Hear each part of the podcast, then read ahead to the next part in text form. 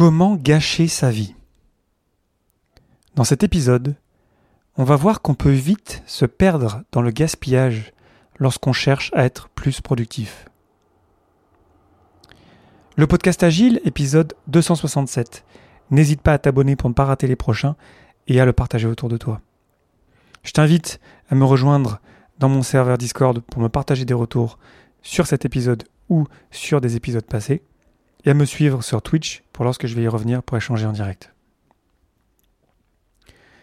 Dans l'épisode de la semaine passée, je te parlais euh, très rapidement de productivité et j'ai envie de creuser ce concept. C'est un concept qui est euh, très répandu, c'est partout. Les, les trucs et astuces en productivité fleurissent partout. Il y a des dizaines et des dizaines de livres sur le sujet. Et je pense que c'est un énorme problème. Alors pour commencer, je te propose de décrire une de mes journées il y a quelques années.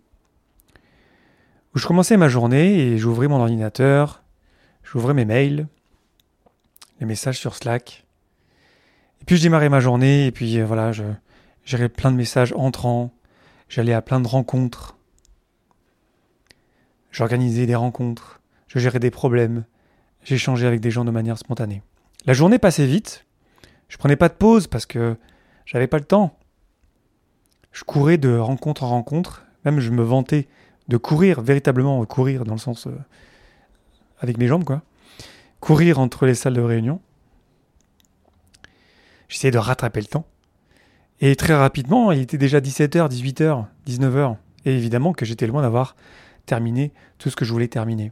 Alors je finissais tard. D'autres tâches émergeaient alors que j'essayais justement de terminer ma journée. Au bout d'un moment, je m'arrêtais parce qu'il fallait bien que je rentre chez moi. Alors j'entrais chez moi au bout d'un moment, tard souvent, épuisé, et j'essayais ensuite, tant bien que mal, de récupérer d'une journée éreintante. Puis le lendemain, je recommençais évidemment. Puis le surlendemain encore, et encore. Une boucle infinie, à un jour sans fin, mais moins drôle. The Rat Race, la course folle vers la mort. J'étais un hamster dans ma roue, dans la boucle infinie de la productivité toxique. Le temps s'accélérait encore et encore, et je passais ma vie à être occupé. Alors je me suis dit, c'est pas possible, ça marche pas bien mon affaire. Avec le recul, avec quelques années d'expérience entre guillemets, quelques années à, faire ça, fallait que ça change. Que je me renseigne, j'entends parler de productivité, je lis, je regarde des vidéos, je vais à des conférences, je teste plein d'outils, j'investis dans des formations, j'essaye tant bien que mal de m'améliorer. Alors effectivement, ma productivité s'améliore. Le problème, c'est que plus j'en fais, plus j'en fais. Je réponds plus vite au courriel. Alors j'en reçois encore plus en retour. Plus je facilite de rencontres, plus on me demande d'en faciliter. Plus je résous de problèmes, plus on me demande d'en résoudre.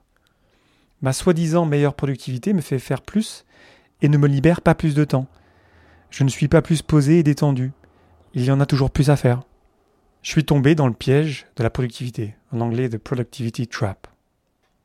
Alors certes, je suis devenu un petit peu plus productif, quoique ça peut, on peut voir ça de différentes manières. Hein.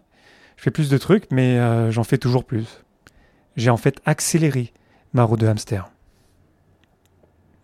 Alors je suis un peu têtu, alors je continue de chercher. J'utilise, en tout cas, j'essaie d'utiliser de nouvelles techniques de plus en plus sophistiquées avec des outils qui me sont vendus comme magiques. Je deviens un vrai geek de la productivité, à la recherche du nirvana de la productivité. Je rends ma roue de hamster plus belle, plus précise. Alors parfois, je fais de belles journées bien remplies, qui me laissent vide, mais souvent je trébuche.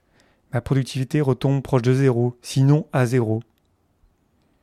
Je continue de complexifier mon système qui se grippe, s'il ne l'était pas déjà, et je suis bloqué perdu. Tous ces efforts, pendant des jours, pendant des mois, pendant des années, pour revenir au point de départ, ma roue de hamster en est restée au même point. Elle n'a pas bougé. Je n'ai pas bougé. Ce que je viens de décrire, peut-être que tu euh, t'y reconnais, c'est assez commun. Et c'est euh, peut-être, sûrement, le mal du siècle. Notamment et surtout pour les travailleurs intellectuels. A contrario des travailleurs manuels, sans vouloir dire que les travailleurs manuels sont moins intelligents, c'est juste que le travail intellectuel est un autre type de travail, qui est très sensible justement à cette notion de productivité. Je m'explique. Lorsqu'on a un travail intellectuel, de la pensée, on a besoin de notre cerveau, la valeur sort de nos réflexions personnelles, nos tâches vont se retrouver dans des outils digitaux qui sont par définition infinis. Les courriels sont infinis, nos to-do lists sont infinis, nos backlogs sont infinis. Et encore pire, on peut les éditer à l'infini. Les courriels, les documents qu'on se partage, qu'on édite, le code. Tout ça, c'est un environnement infini. Encore pire, les outils digitaux nous présentent une illusion de ce qu'on est capable de faire. Les diagrammes de Gantt, le backlog encore, les roadmaps, etc. On croit les abstractions digitales qui nous donnent une fausse vision de l'avenir ou du présent. Donc le digital accentue le piège de la productivité. Et en plus, on peut travailler n'importe quand, grâce à l'énergie infinie. Alors on travaille le soir, la fin de semaine, la nuit ce que ne feraient jamais des travailleurs manuels. Encore pire, on a l'impression qu'on peut faire plusieurs choses à la fois. Ce qui nous paraît possible dans le travail intellectuel, on se dit tiens, j'ai un grand écran, je vais mettre deux trois écrans et je vais faire plein de choses à la fois. Et en fait, comme je dis souvent, tu le sais déjà, ce n'est pas humainement possible de travailler sur deux choses à la fois.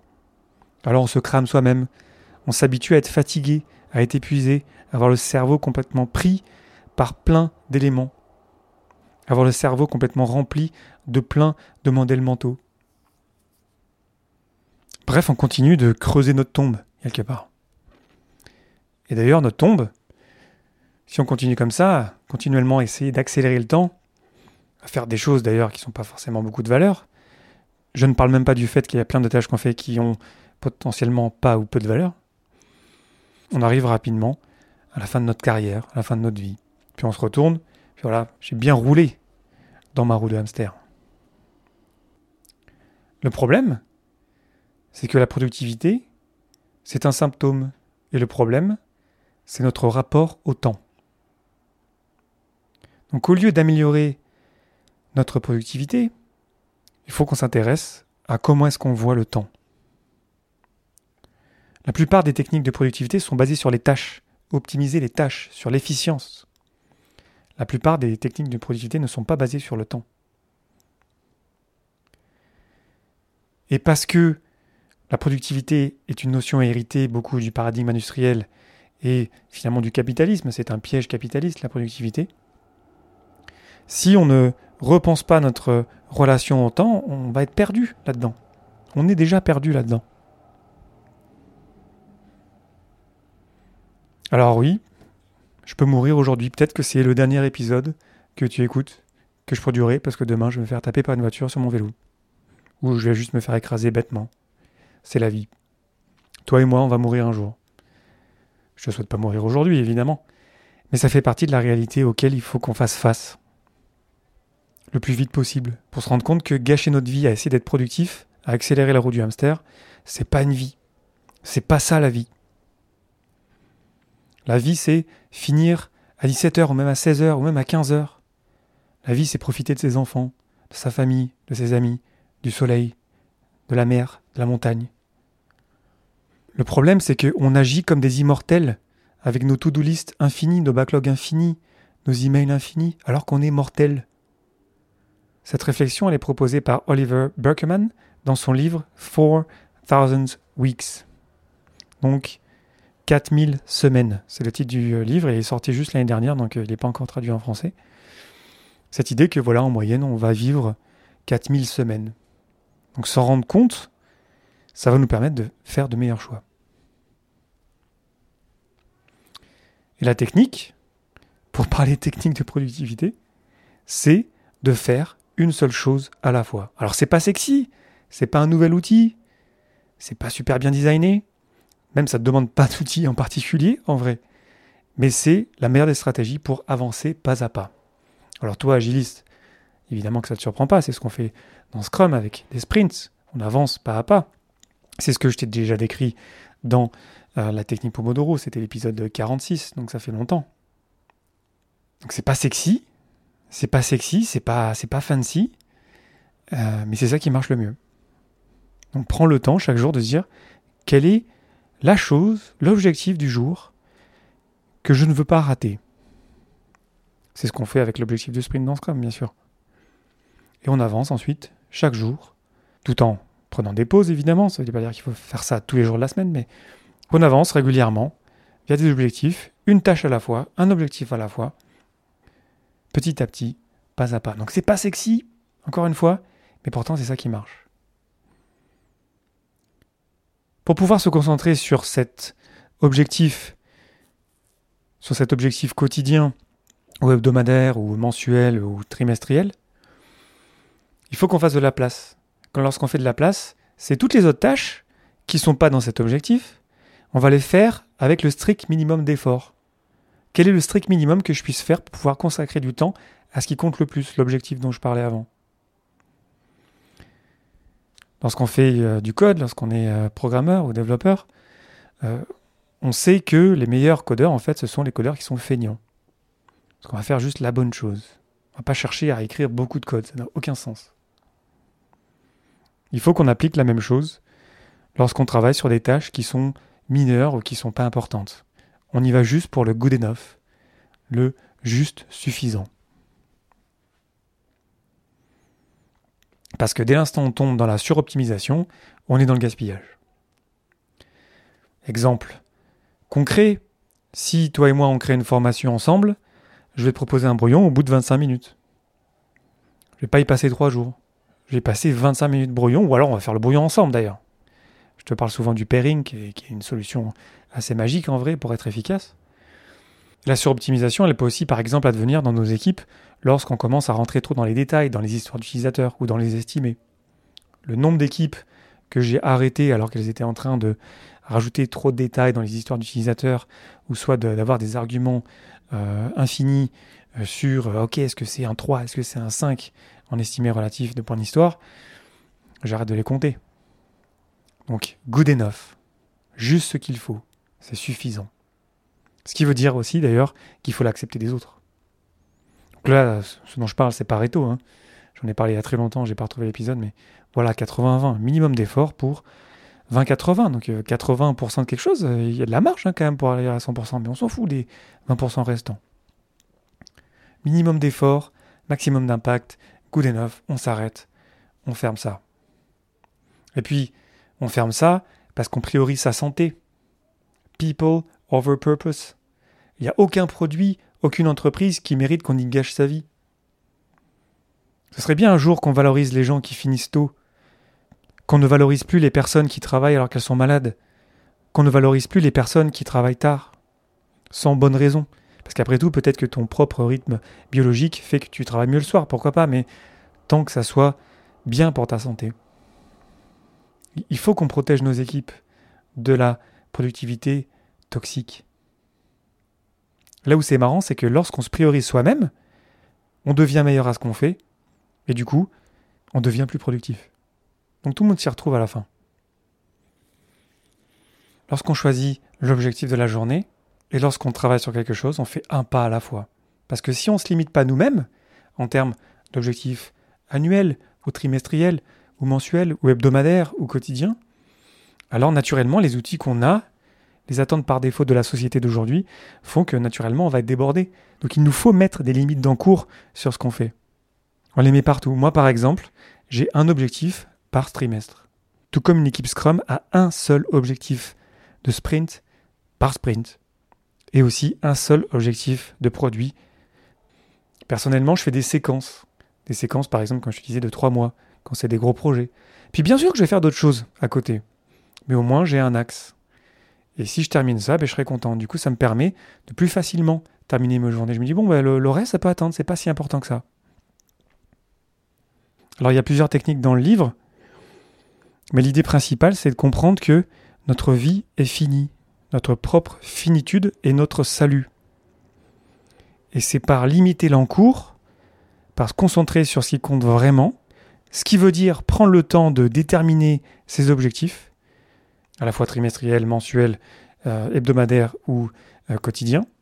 C'est en prenant ce temps-là qu'on va bien dépenser notre temps, qu'on va bien investir notre temps.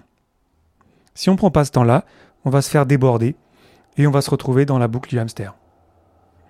Je te l'avais déjà partagé dans la technique Pomodoro de tous les matins prendre 25 minutes un Pomodoro pour se dire ok aujourd'hui c'est quoi qui compte le plus aujourd'hui?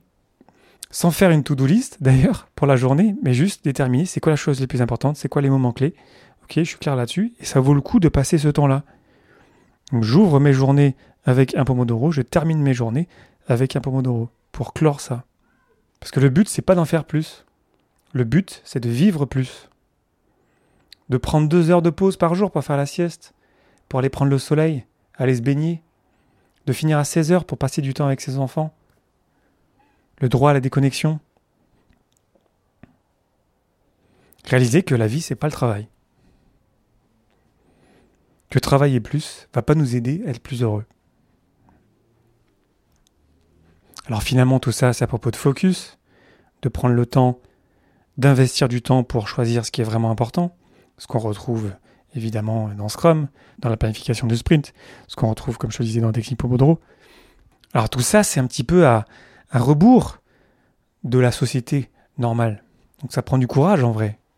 C'est possible. Et plus on sera à le faire, plus on va rendre ça possible pour d'autres. Donc si tu as des trucs et astuces pour arriver à faire de la place pour ça, à remettre ta propre vie au centre de ta vie quelque part, de protéger ton temps, de protéger ta santé, de protéger ta santé physique et ta santé mentale, de ne plus te cramer au boulot, n'hésite pas à partager ton expérience. Plus on sera à partager nos expériences euh, autour de ce sujet-là, plus on arrivera à inspirer des gens à faire de même. N'hésite pas à me dire ce que tu penses de cet épisode. C'est un sujet qui me passionne. Euh, j'ai l'impression qu'il y a beaucoup de choses à dire là-dessus, à, comprendre. J'ai l'impression d'avoir passé un cap grâce à, cet épisode. J'espère que ça t'aidera aussi euh, de ton côté. Le bouquin dont je parlais de Oliver euh, Berkman, il est assez récent, il y a plein de choses autour de ça, et la philosophie aussi grecque, évidemment, sur, sur le temps à, creuser aussi. Mais ça m'intéresse vraiment beaucoup de continuer à creuser là-dessus pour vraiment comprendre ça. Je pense avoir compris une bonne partie, mais j'ai l'impression qu'il y a encore moyen de creuser encore plus profond. Si tu as des choses à me partager, n'hésite jamais en général, de toute façon, parce que c'est ça qui m'intéresse aussi, de progresser dans ces sujets-là qui, qui nous touchent toutes et tous, et qui peuvent, si on arrive à les résoudre, à voir les choses un peu différemment, à grandir finalement, à améliorer nos vies pour euh, finalement éviter de la gâcher. Je te remercie infiniment pour ton attention et tes réactions. Je t'invite à me laisser plein d'étoiles dans ton application de podcast préférée. C'était Léo Daven pour le podcast Agile et je te souhaite une belle journée et une belle soirée.